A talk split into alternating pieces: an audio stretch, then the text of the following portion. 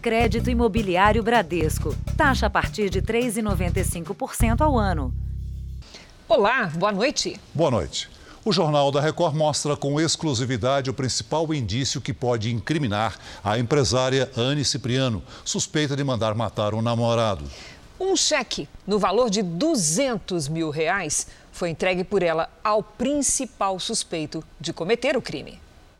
No processo que apura o assassinato de Vitor Lúcio Jacinto, uma foto do que a polícia acredita ser a principal prova do crime.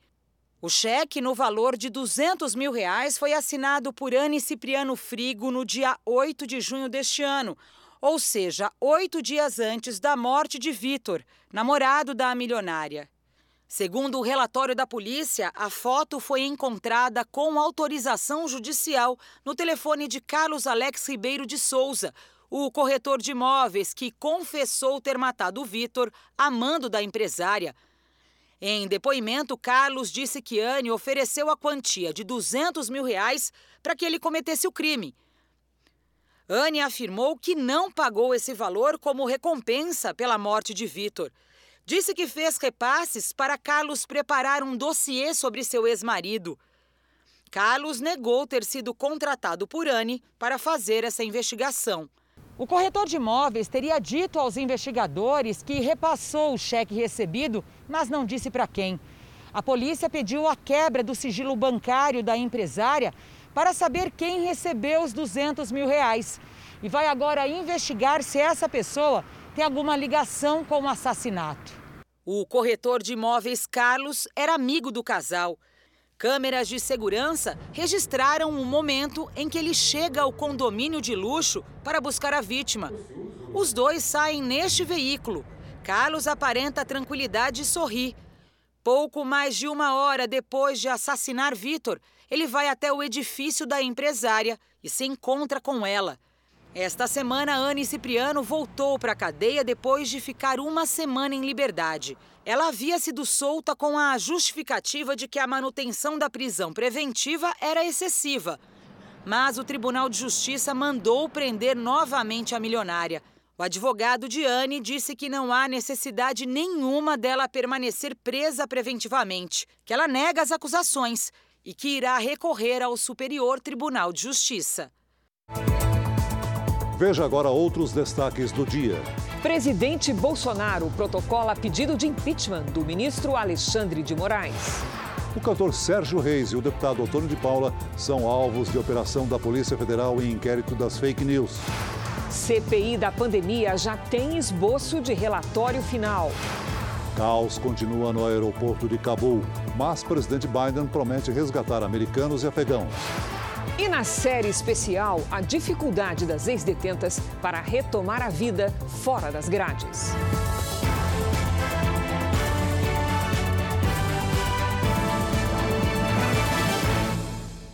Oferecimento Crédito Imobiliário Bradesco. Taxa a partir de 2,99% ao ano.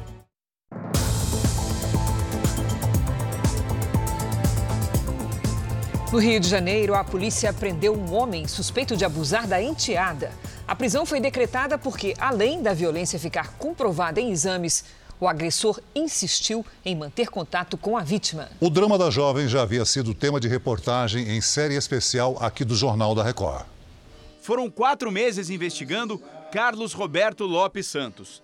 Ele está preso, suspeito de abusar sexualmente da enteada, de quem cuidava desde bebê. A vítima hoje tem 15 anos. A violência foi detalhada em um inquérito depois que a menina foi morar com o pai biológico. A vítima denunciou os abusos para a mãe, que exigia o silêncio da menina e não a afastou do agressor. Exames de corpo de delito confirmaram o crime. A prisão do padrasto é temporária. Esse agressor mandou inúmeras mensagens via celular para essa vítima. Mesmo após o início da investigação, ele insistia em manter contato com a vítima, que foi o que ocasionou o pedido de prisão temporária dele. A mãe também virou alvo da investigação. A polícia quer saber por que ela não tomou providências e se manteve em silêncio quando a filha denunciou os abusos cometidos pelo companheiro dela. Inicialmente, ela já está sendo investigada pelo, pelo crime de maus tratos. E considerando que ela é agente garantidor, ela pode sim responder pelo estupro de vulnerável juntamente com o companheiro dela. Em março, o Jornal da Record mostrou a rotina da adolescente que faz acompanhamento psicológico para superar o sofrimento. Ela ainda não sabe sobre a prisão. A família tem certeza de que o caso não vai terminar em impunidade. Eu espero que ele seja condenado por, pelos abusos que ele cometeu com ela. Isso é um trauma que ela vai carregar para a vida inteira. Não localizamos a defesa de Carlos Roberto Lopes Santos. A mãe da adolescente disse que não vai se pronunciar. O Tribunal de Justiça do Distrito Federal absolveu o ex-juiz Roberto Caldas das acusações de violência doméstica. O magistrado integrava a Corte Interamericana de Direitos Humanos, de onde se licenciou após as denúncias da ex-mulher. Dois dos três desembargadores da primeira turma do tribunal absolveram Roberto Caldas. Segundo denúncia do Ministério Público, o ex-juiz agrediu a esposa, Michela Santana Pereira, em outubro de 2017, durante uma briga do casal. Em seguida, a ameaçou de morte.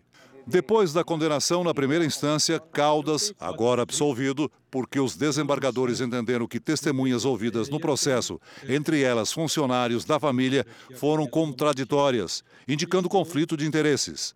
Roberto Caldas, que sempre se disse inocente, comemorou a decisão. A defesa de Michela, ex-mulher de Caldas, considerou a absolvição surpreendente e que os desembargadores, apesar de reconhecer a materialidade dos fatos, entenderam que as provas não eram suficientes. Que Roberto Caldas foi absolvido por uma tecnicidade e vai entrar com recurso em instâncias superiores.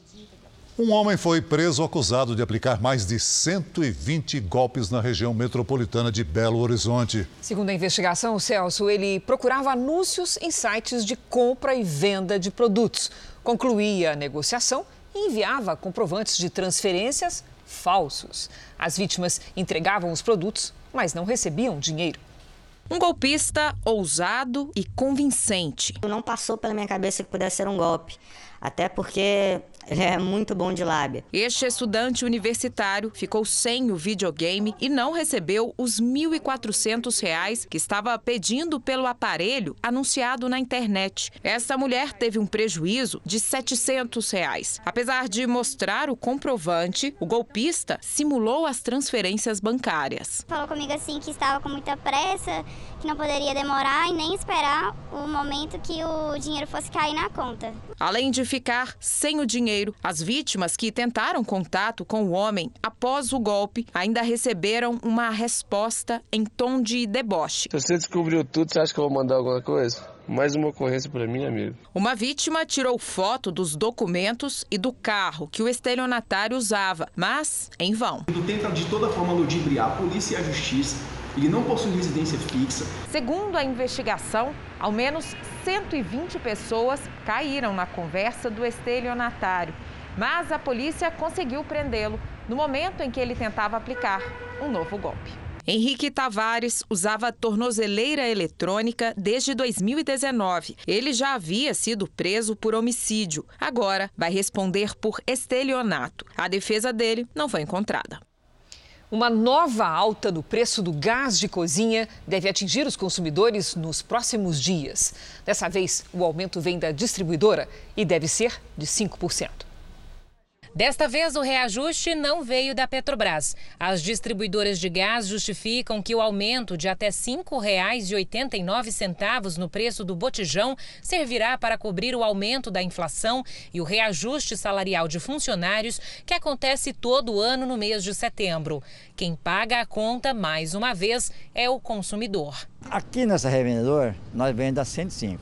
Agora, com o próximo aumento, nós vamos vender a 110. De acordo com o Índice Nacional de Preços ao Consumidor, o INPC, em 12 meses o preço do botijão de gás subiu quase 30%. Os pequenos revendedores já prevêem queda nas vendas e prejuízo. Atualmente, o valor mais alto do botijão de 13 quilos é de 130 reais no Mato Grosso. O mais barato está no Rio Grande do Sul, onde o botijão sai por 65 reais. Em Goiás, custa em média 96 reais. Adalto vende salgados nesta lanchonete. Gasta seis botijões por mês. Quando soube do aumento que vem pela frente, se apressou para fazer um pequeno estoque. Eu fiquei sabendo do aumento, então é, eu resolvi estar tá comprando uma quantidade maior justamente para fazer uma reserva para estar tá economizando né, no final. Mesmo com todas as orientações, muitas grávidas resistem a tomar as vacinas disponíveis contra a Covid-19. A estimativa do Ministério da Saúde é que ainda seja necessário imunizar mais de um milhão e meio de gestantes no país.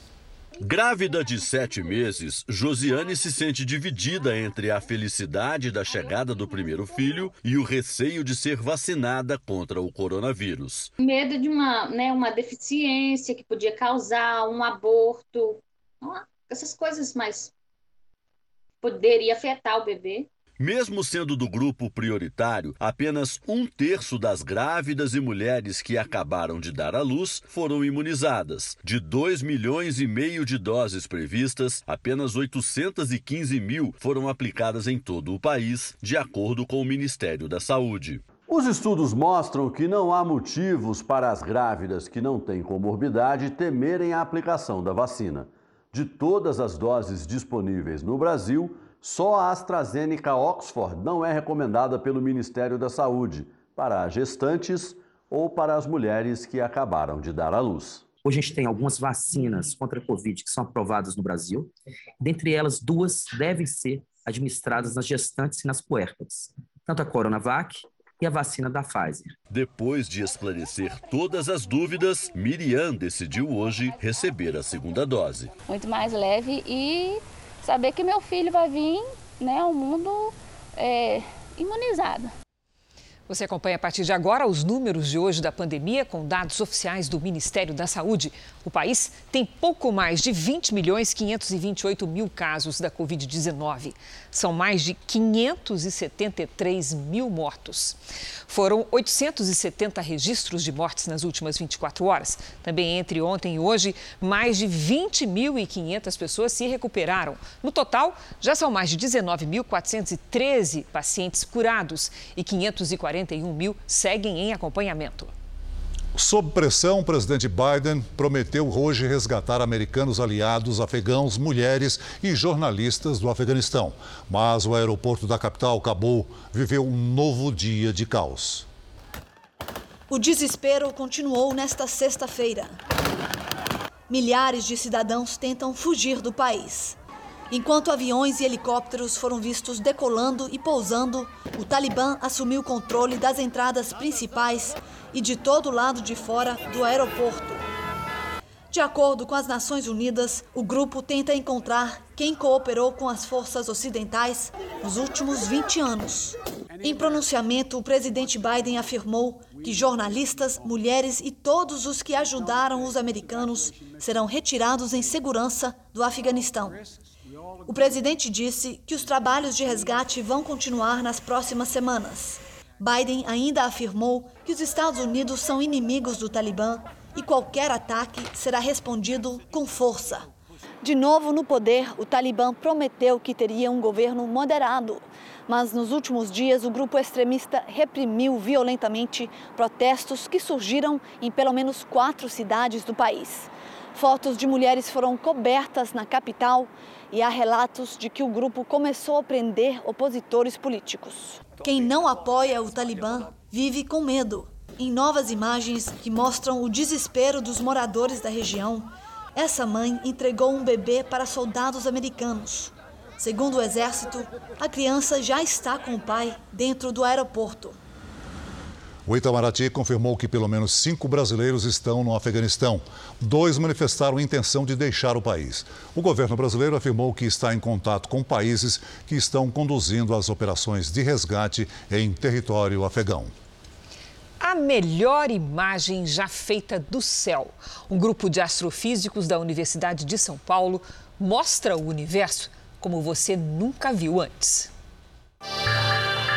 Você aí em casa não aparece na foto. É o observador, a partir da Terra. Aquela faixa branca é a Via Láctea, a nossa vizinhança, o sistema solar. Imagina que você tivesse, que você fosse uma formiguinha e que você estivesse então fosse ou para a beirada de um Blu-ray ou de um LP e você olhasse na direção do centro do LP. Então você viria bem fininho esse LP ou esse Blu-ray, né? A imagem é uma composição de 13 anos de fotografias tiradas pelo Telescópio Espacial Fermi da NASA. O que os cientistas brasileiros fizeram foi colorir os diferentes tipos de raios gama que chegam do universo até nós. Toda essa luz que nós estamos vendo aqui, ela não é visível ao nosso olho humano.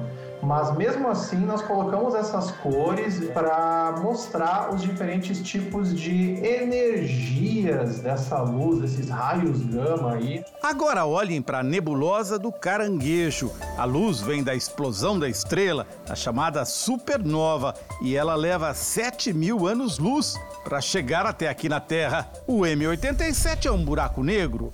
Tem tamanha força de atração que nem luz emite. O que acontece nos buracos negros é que a gravidade deles ela é tão forte, mas tão forte que eles se tornam prisões de gravidade. A gravidade não deixa nada escapar de dentro dos buracos negros. Essas imagens ajudam a tirar algumas dúvidas dos cientistas sobre os mistérios do universo. Também reforçam a certeza sobre o futuro. O Sol vai se expandir e devorar a Terra. Mas calma, ainda vai levar muito tempo.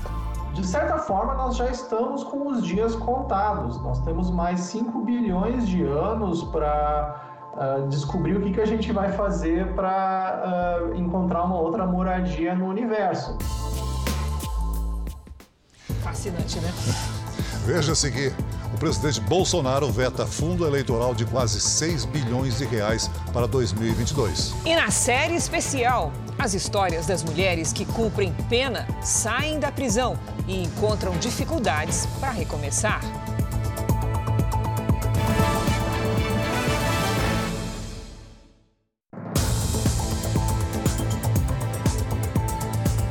Vamos direto a Brasília, porque o presidente Bolsonaro sancionou a lei de diretrizes orçamentárias para 2022, mas ele vetou o trecho que poderia autorizar quase 6 bilhões de reais para o fundo eleitoral. Quem está conosco é o colega Clébio Cavagnoli, que tem todas as informações. Boa noite, Clébio. Oi, Cris, boa noite a você, ao Celso e a todos. O artigo vetado pelo presidente previa que o fundo eleitoral seria financiado com base em 25% do orçamento da Justiça Eleitoral deste e do próximo ano. Esse valor seria quase o triplo dos 2 bilhões usados nas últimas duas eleições. Com o veto, portanto, a nova verba será definida na votação do Orçamento Geral da União. A equipe econômica defende só a correção da inflação sobre o fundo usado em 2018 e 2020. Daria pouco mais de 2 bilhões e 100 mil reais. O Congresso, a gente relembra aqui, ainda pode derrubar o veto presidencial ou ainda aprovar o acordo com o governo um novo percentual. Volto com vocês, Cris e Celso. Obrigada pelas informações, Clébio. O ministro da Saúde, Marcelo Queiroga, esteve hoje no Centro de Logística do Ministério em Guarulhos, na Grande São Paulo. Lá disse que o governo conseguiu reduzir o tempo médio entre o recebimento das vacinas que vêm do exterior e a distribuição para os estados. Segundo o ministro, no início da campanha, as doses demoravam até quatro dias e meio para chegar aos postos. Agora estão disponíveis para aplicação em até três dias. O ministro também afirmou que a aplicação da terceira dose da vacina contra a Covid-19 deve acontecer só após o avanço da imunização com a segunda dose. Queiroga também falou sobre a decisão da Prefeitura do Rio de Janeiro de ir à Justiça para requisitar vacinas, como fez o governo de São Paulo. Aqui no estado de São Paulo, recorreu-se à Justiça. Qual foi a decisão do ministro Lewandowski? Foi que se garantisse a segunda dose. Até porque ele viu que o Ministério da Saúde tem, já distribuiu mais de 207 milhões. Todas essas doses foram distribuídas pelo Ministério da Saúde. Nenhum governador, nenhum prefeito adquiriu sequer uma dose de vacina. Então, em vez de ficar fazendo essas confusões, devia é, trabalhar em parceria com o Ministério da Saúde para acelerar de maneira justa a vacinação no país. O Ministério da Saúde questiona o governo de São Paulo por supostamente reter doses da Coronavac sem autorização da pasta. O portal R7 revelou que, pelas contas do Ministério, São Paulo ficou com pelo menos 1,35 milhão de doses a mais. Durante a semana, o Instituto negou ter retido vacinas a mais. Vamos ver agora o andamento da vacinação em todo o país. Somadas as aplicações da primeira e segunda doses, 1 milhão 592 mil pessoas receberam a vacina contra o coronavírus nas últimas 24 horas. E hoje, o Brasil tem mais de 121 milhões 451 mil vacinados com a primeira dose e 54 milhões 403 mil completaram a imunização. Santa Catarina vacinou 60,41% da população, o que representa 4 milhões 381 mil pessoas. São Paulo é o estado que mais imunizou contra a Covid-19. 32 milhões 452 mil pessoas, ou seja, 70,11% dos paulistas. Já no Ceará, 4 milhões 707 mil pessoas foram vacinadas com pelo menos a primeira dose, o que corresponde a 51,24% da população. E Roraima é o estado que menos aplicou vacinas, 40,49%, o que corresponde a pouco mais de 255 mil pessoas. No portal r7.com você pode acompanhar a situação de todos os estados no mapa interativo. Veja a seguir: Bolsonaro pede impeachment do ministro Alexandre de Moraes. E na série especial, o preconceito vira mais um obstáculo para quem sai da prisão e tenta reingressar na sociedade.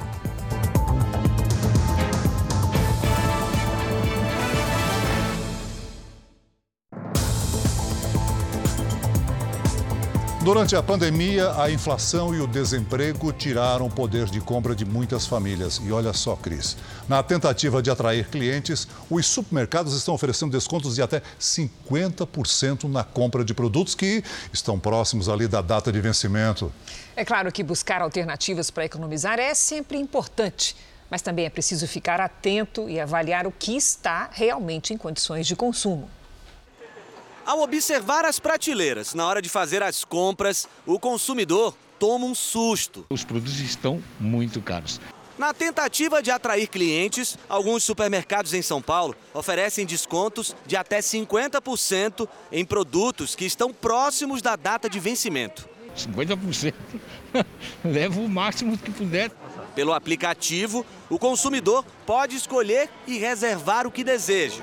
Gabriela vem fazendo isso há três meses e já sentiu no bolso a diferença.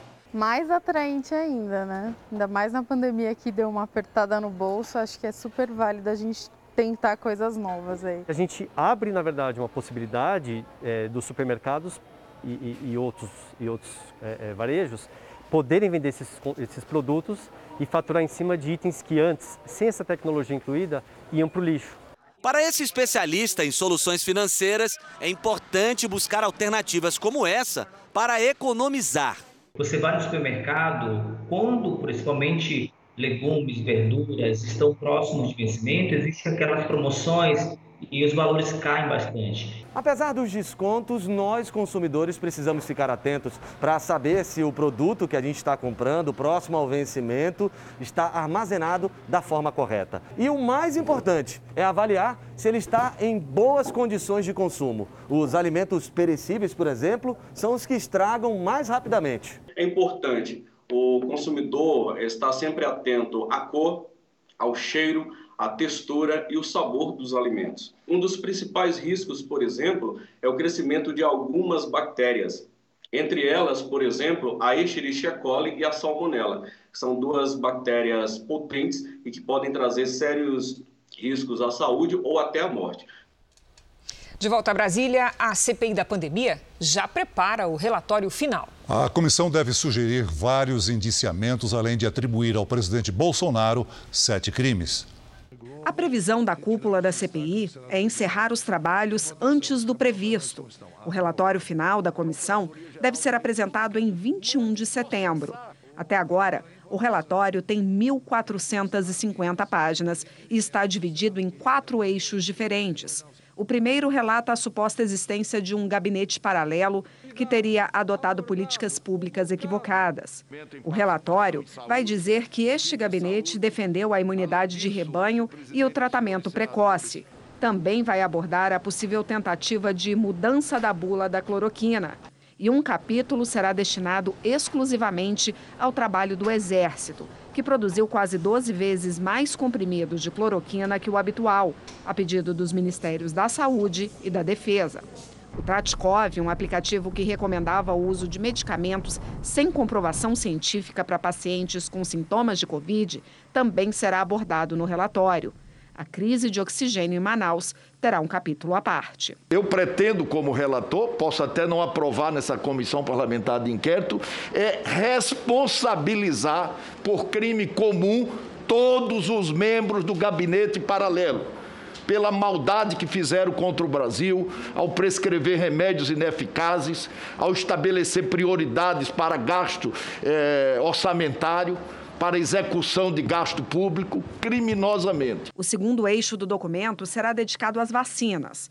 Um capítulo vai apontar as dificuldades que os grandes laboratórios enfrentaram para conseguir vender vacinas ao Brasil e as facilidades que laboratórios menores, com intermediadores, tiveram para chegar ao Ministério da Saúde. Um terceiro eixo será o contrato com a VTC Log e seus aditivos. Apesar do assunto não ter sido aprofundado na CPI, o relator estuda pedir ao Ministério Público que continue a investigação. O quarto eixo será a descrição de todos os crimes que, na visão do relator, foram cometidos, com os nomes dos supostos autores. No capítulo final, o relatório vai sugerir uma série de indiciamentos ao Ministério Público.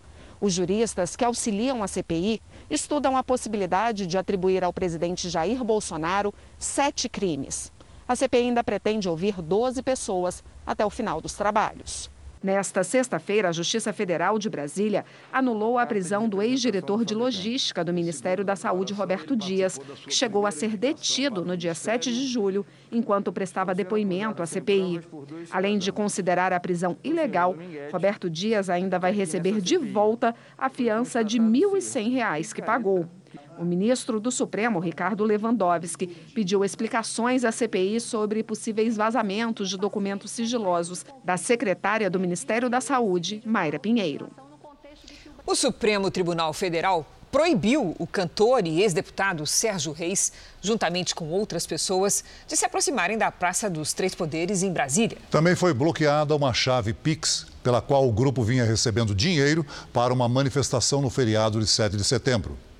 A casa de Sérgio Reis, em Mairiporã, região metropolitana de São Paulo, estava entre os alvos dos 13 mandados de busca e apreensão cumpridos hoje de manhã pela Polícia Federal. Além de São Paulo, os agentes da PF também visitaram endereços em Santa Catarina, Rio de Janeiro, Mato Grosso, Ceará, Paraná e Distrito Federal, incluindo o gabinete do deputado Tony de Paula, do PSC do Rio de Janeiro, na Câmara. O deputado criticou a operação em um vídeo divulgado logo depois que a Polícia Federal deixou o apartamento dele.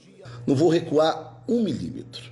Se alguém pensa que eu vou deixar de falar o que penso, se alguém pensa que eu vou deixar de ter a mesma postura que eu tenho, eu não vou deixar de ter. Os policiais buscavam documentos, bens, celulares, computadores e outros eletrônicos. A operação foi autorizada pelo ministro Alexandre de Moraes, relator do inquérito das fake news. A investigação é um pedido da Procuradoria-Geral da República. Moraes destacou que, para a PGR, postagens e vídeos de Sérgio Reis, do deputado Tony de Paula e de mais oito pessoas têm convocado a população pelas redes sociais a praticar atos criminosos e violentos de protesto às vésperas do feriado de 7 de setembro, durante suposta manifestação e greve de caminhoneiros, demonstrando a atuação dos investigados na divulgação de mensagens, agressões e ameaças contra a democracia, o Estado de Direito e as instituições.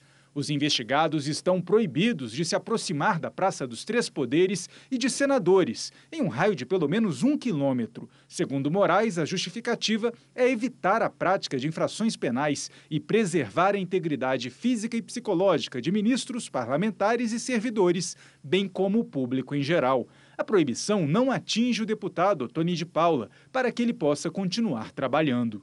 Os envolvidos vão prestar depoimento à Polícia Federal, terão as redes sociais bloqueadas e estão proibidos de se comunicar entre si ou participar de eventos. O endereço de e-mail usado como chave Pix e a conta para arrecadar dinheiro e organizar o protesto no dia 7 de setembro foram bloqueados. O Palácio do Planalto protocolou no início da noite o pedido de impeachment do ministro Alexandre de Moraes. Mais cedo, o presidente Bolsonaro entrou com uma ação no Supremo para impedir que o tribunal abra investigação sem passar pela análise da Procuradoria-Geral da República.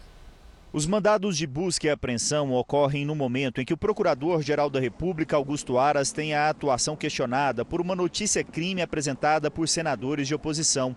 Em outra ação, que também é de relatoria de Alexandre de Moraes, os parlamentares pedem que o Supremo encaminhe ao Conselho do Ministério Público notícia-crime por suposta prevaricação de Augusto Aras, durante as críticas feitas por Jair Bolsonaro ao sistema eletrônico de votação e em questionamento de medidas adotadas pelo presidente durante a pandemia. A movimentação do Procurador-Geral da República em ações ligadas ao governo acontece no momento em que ele terá que passar por nova sabatina no Senado Federal. São os parlamentares que vão dar a palavra final sobre a recondução ou não de Augusto Aras para o cargo por mais dois anos. Ele foi indicado pelo presidente Jair Bolsonaro. A atuação de Augusto Aras tem sido questionada por integrantes do Supremo, por parlamentares e até por outros procuradores do Ministério Público Federal. Esse é mais um elemento da crise entre os poderes, que inclui Executivo, Judiciário, Senado Federal e Ministério Público. O presidente protocolou no início da noite o pedido de impeachment do ministro Alexandre de Moraes. Bolsonaro, no momento, não apresentou pedido contra o ministro Luiz Roberto Barroso. Na ação, Bolsonaro alega que o Judiciário tornou-se um verdadeiro ator político e, justamente por isso, deve estar pronto para tolerar a crítica política. O presidente também afirma que os atos recentemente praticados, especificamente pelo ministro Alexandre de Moraes, transbordam os limites republicanos aceitáveis.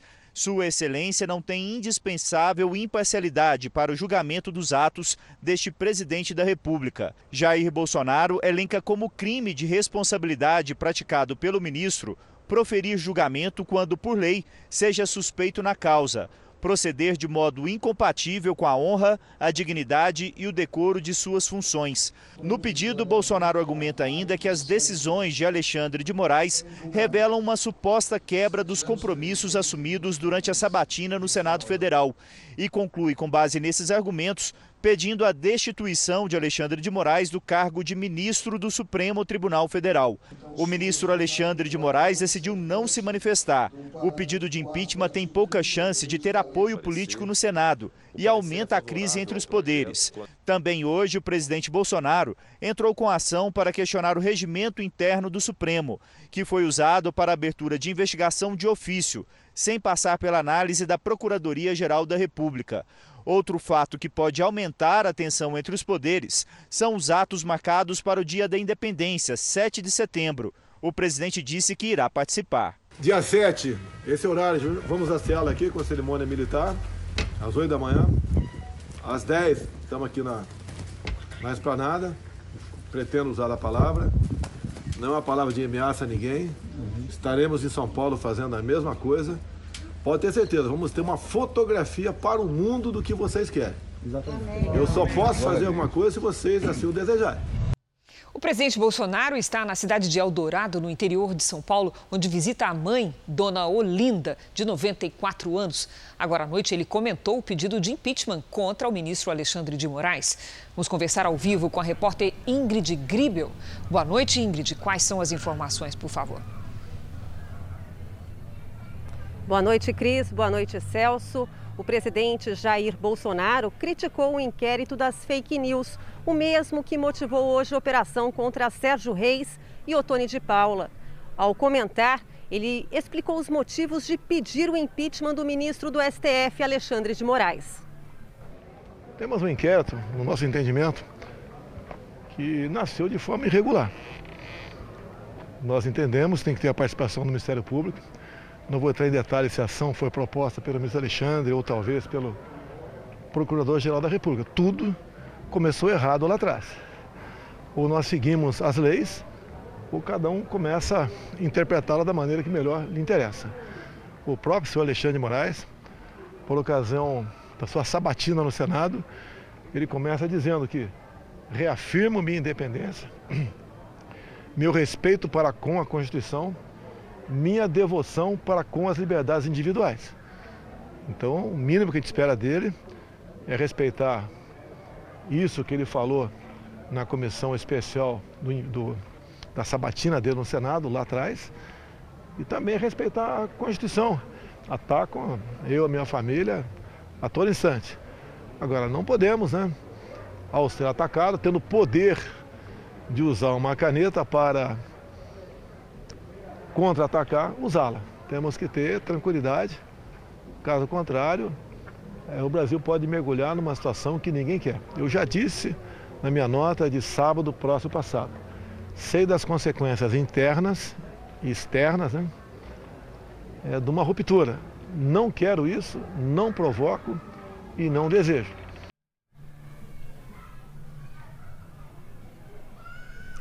O presidente adiantou também que nos próximos dias pedirá o impeachment do ministro Luiz Roberto Barroso.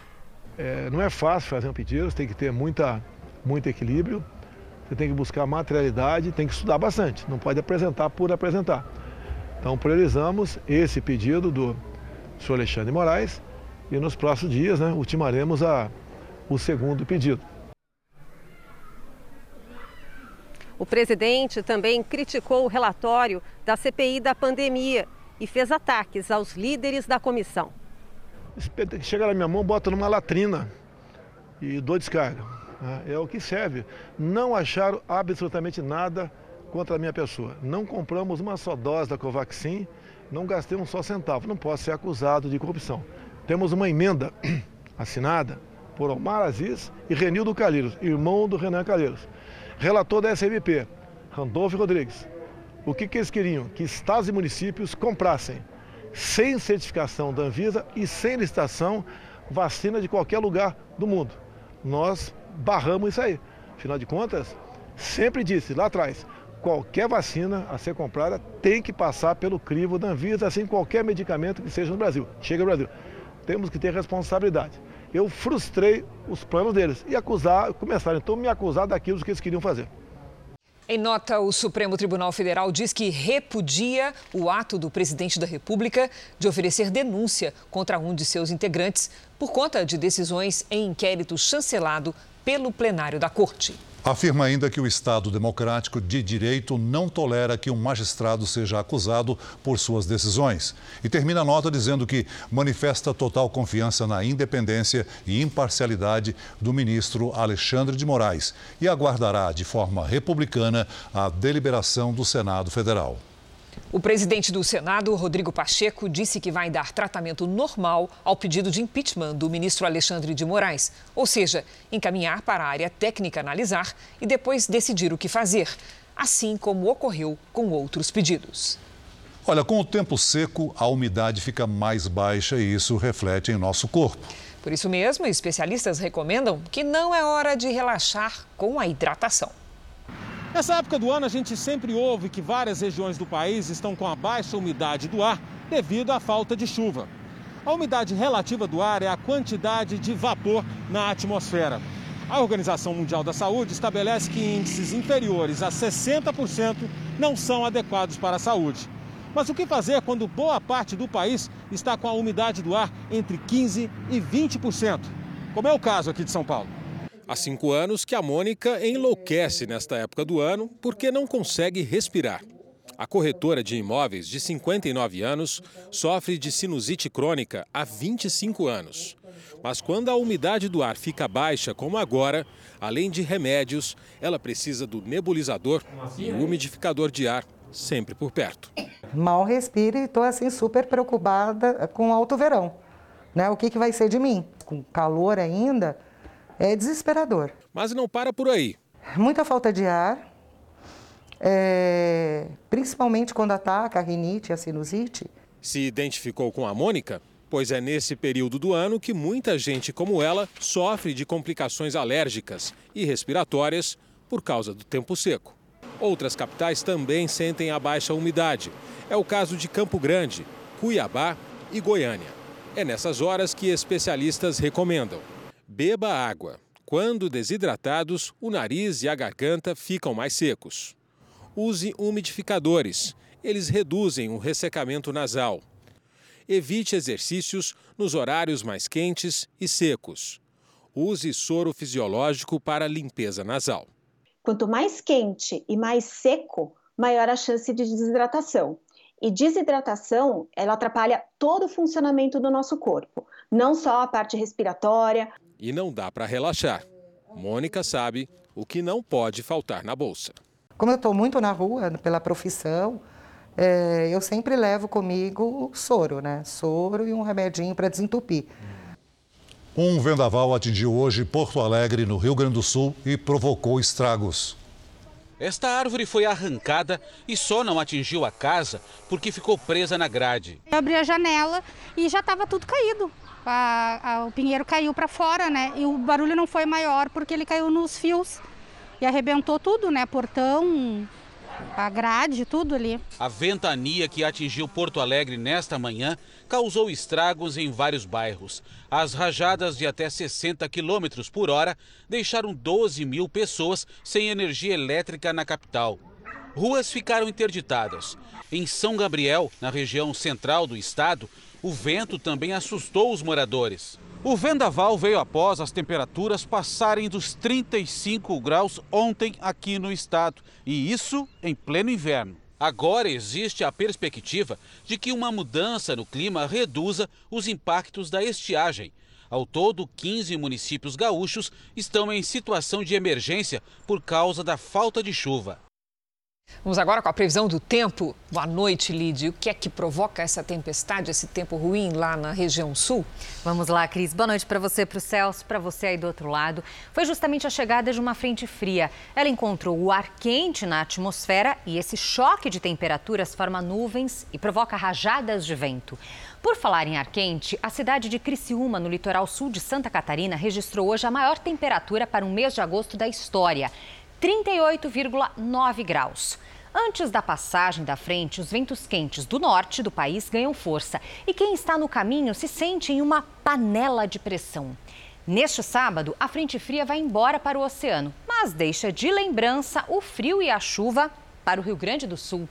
Agora, de Santa Catarina até o Ceará, tempo firme. No Paraná, na região sudeste, centro-oeste e no interior do nordeste, situação de alerta para o tempo seco, com a umidade do ar abaixo dos 20%. Em Florianópolis, sábado à tarde com 20 graus, faz até 30 no Rio de Janeiro. Em Goiânia, 34 e 35 em Porto Velho. Em São Paulo, a umidade do ar melhora um pouco, mas o calor continua. No sábado, mínima de 16 e máxima de 30 graus. Tem participação da Andréia no Tempo Delivery. Ela quer saber como fica, qual é a previsão para Campo Grande, Mato Grosso do Sul. Vamos lá. Andréia, o alerta para tempo seco está super ativo aí.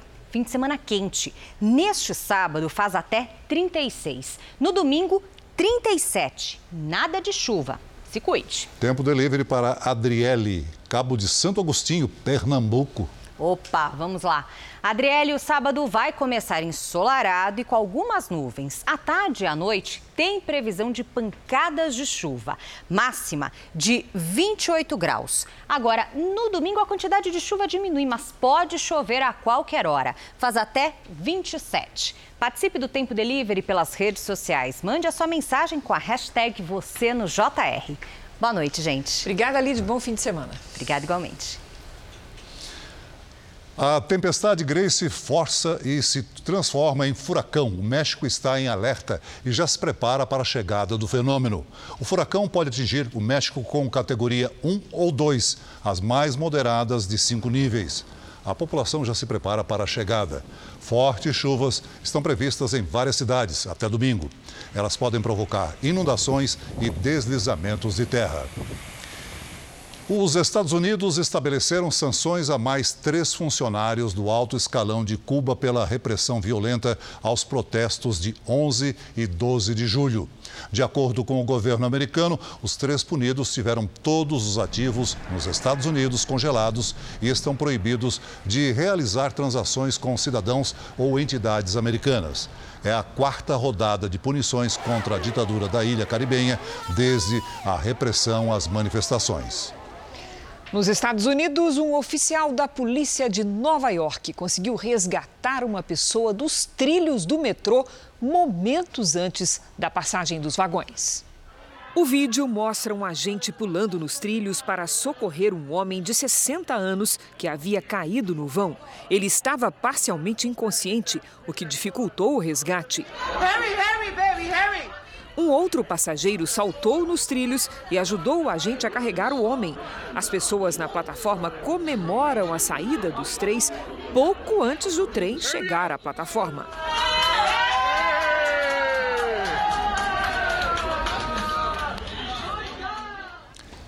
Sete em cada dez pessoas que cumprem algum tipo de pena na cadeia voltam para o sistema prisional depois de soltas. Mesmo quem tenta encontra muita dificuldade para conseguir trabalho. No último episódio da nossa série especial, mulheres narram a dificuldade para se ressocializar e seguir a vida depois da prisão.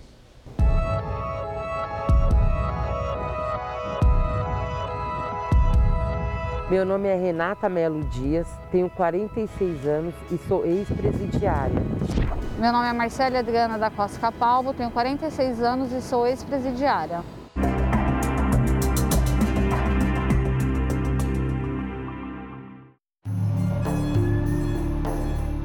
Além da idade e do registro no sistema prisional, Marcele e Renata compartilham a mesma dificuldade: conseguir o um emprego. Quando eu estava presa, agora essa última prisão que eu tive, eu conheci uma, uma agente penitenciária lá e ela falou para mim, você for embora de liberdade, você passa na porta da penitenciária, quando você estiver saindo, você fala assim, ó, oh, eu quero um, um cartãozinho para me procurar uma ONG, alguém que possa me dar uma oportunidade. A gente tem essa oportunidade mesmo, a sociedade vai dar? Aí ela falou, claro que sim. Sou gerente de vendas. Hoje, deixar eu não consigo um emprego no shopping. Vai pedir para mim antecedentes criminais. Vai chegar, mas como você vai ser gerente de vendas tendo o antecedentes que você tem? Marcele foi presa três vezes. A primeira prisão foi em 98 e fui num churrasco de amigos e lá se encontrava pessoas, é, aquilo, da, do crime. Fui presa a segunda vez. Acharam droga dentro do carro. Fiquei presa três meses e meio. Quando chegou na audiência da acusação, os policiais falaram que a denúncia não era contra mim. Aí a juíza me deu a liberdade. Na última, foi presa com o marido. Segundo ela, mais uma vez, injustamente. Ficou um ano e meio em unidades prisionais. Sofrer tudo que eu passei durante. Imagine pessoas que estão há 10 anos eu passei, não tem um dia mais, um dia menos. Um dia que você ficar dentro do sistema carcerário já é ruim. Eles olharam da forma do preconceito. Ah, já foi presa duas vezes, então ela tem culpa. Elas saem da prisão com a esperança de recomeçar. Mas a realidade aqui fora nem sempre é fácil, especialmente para quem tem um passado atrás das grades. Muitas vezes, essas mulheres não são acolhidas nem pela própria família, que dirá pelo mercado de trabalho. Não raro, elas só encontram portas abertas de volta para o mundo do crime.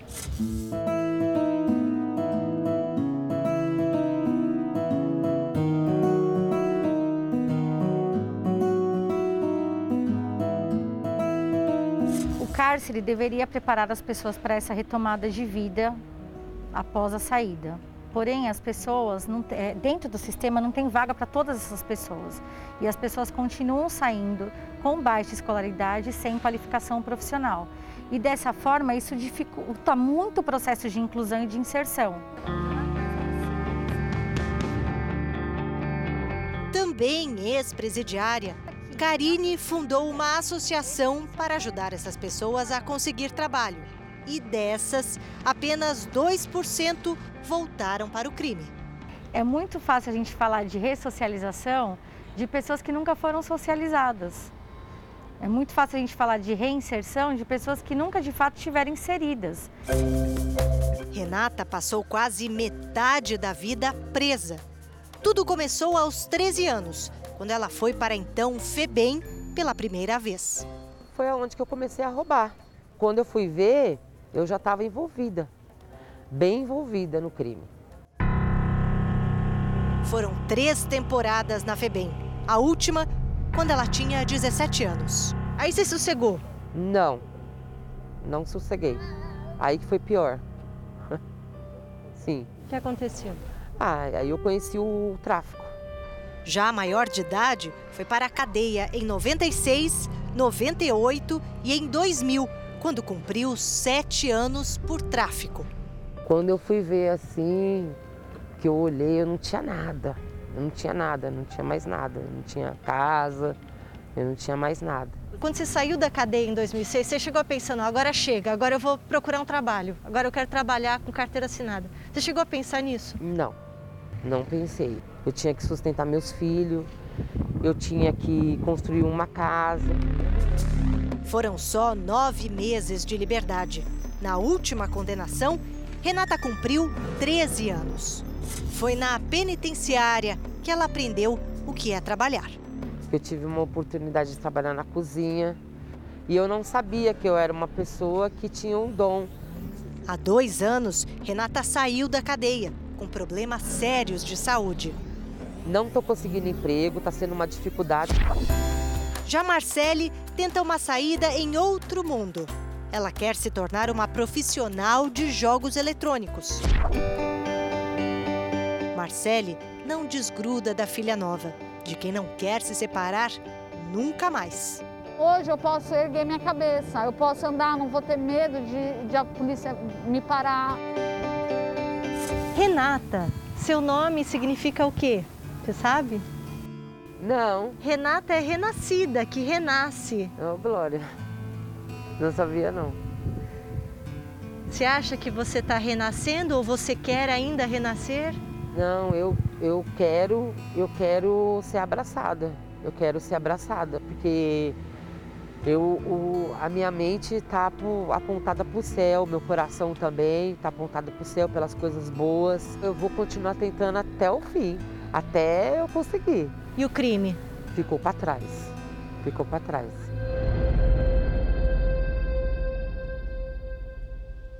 O Jornal da Record termina aqui. A edição de hoje na íntegra e também a nossa versão em podcast estão no Play Plus e em todas as nossas plataformas digitais. E à meia-noite e meia tem mais Jornal da Record. Você fica agora com a novela Gênesis.